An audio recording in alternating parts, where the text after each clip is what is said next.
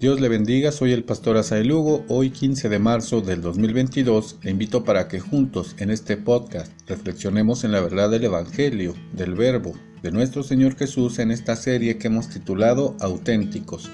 Vamos directamente al texto de hoy, Primera de Juan, capítulo 1, de los versos 1 al 4. Dice la Biblia, lo que era desde el principio, lo que hemos oído, lo que hemos visto con nuestros ojos, lo que hemos contemplado y palparon nuestras manos tocante al verbo de vida, porque la vida fue manifestada y la hemos visto y testificamos, y os anunciamos la vida eterna, la cual estaba con el Padre y se nos manifestó. Lo que hemos visto y oído, eso os anunciamos, para que también vosotros tengáis comunión con nosotros, y nuestra comunión verdaderamente es con el Padre y con su Hijo Jesucristo estas cosas os escribimos para que vuestro gozo sea cumplido. Reina Valera 60.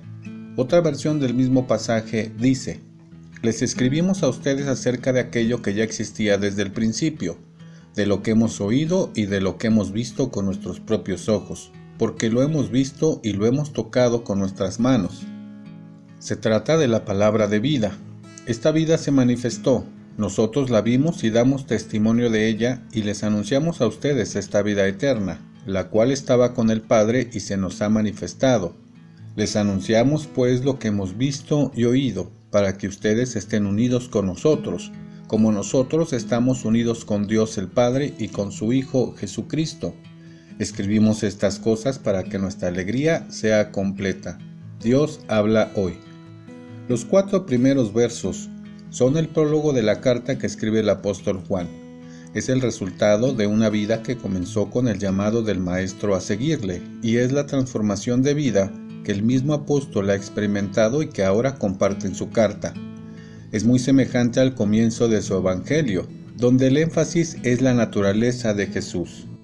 Dice la Biblia, en el principio era el verbo, y el verbo era con Dios, y el verbo era Dios. Este era en el principio con Dios.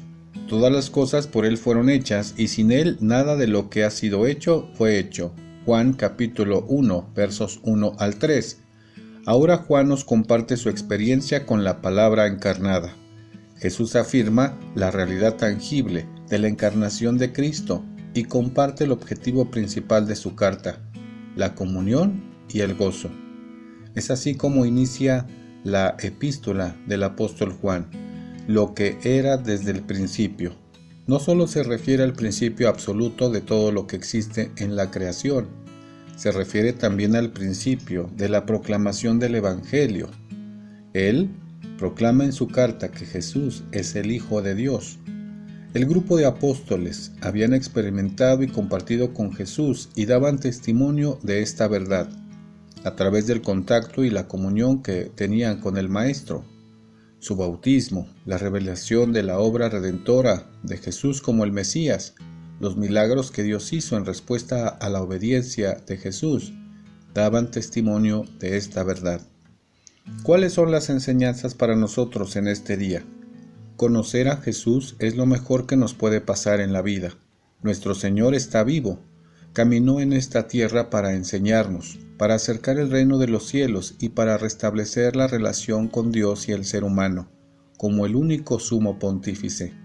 Vino a buscar y a salvar lo que se había perdido. Es necesario conocerle de manera personal. Nada existe sin Él, y eso nos incluye a nosotros. Él es el principio de la vida y nos ofrece vida eterna. Conocer a Jesús es un gran honor y la esperanza en medio de un mundo que urgentemente necesita que les sea anunciado el Evangelio por medio de niños, jóvenes y adultos que le conocemos. Y que al igual que Juan proclamamos el Evangelio a través de nuestro testimonio personal con Jesús. ¿Te gustaría conocer a Jesús? Si es tu decisión, compárteme tu respuesta por redes sociales. Me gustaría orar por ti. Señor, bendícenos en este día y guárdanos muy cerca de ti. Amén. Mañana, sigamos en comunión con nuestro Señor y juntos conozcamos más de Jesús. Dios le bendiga.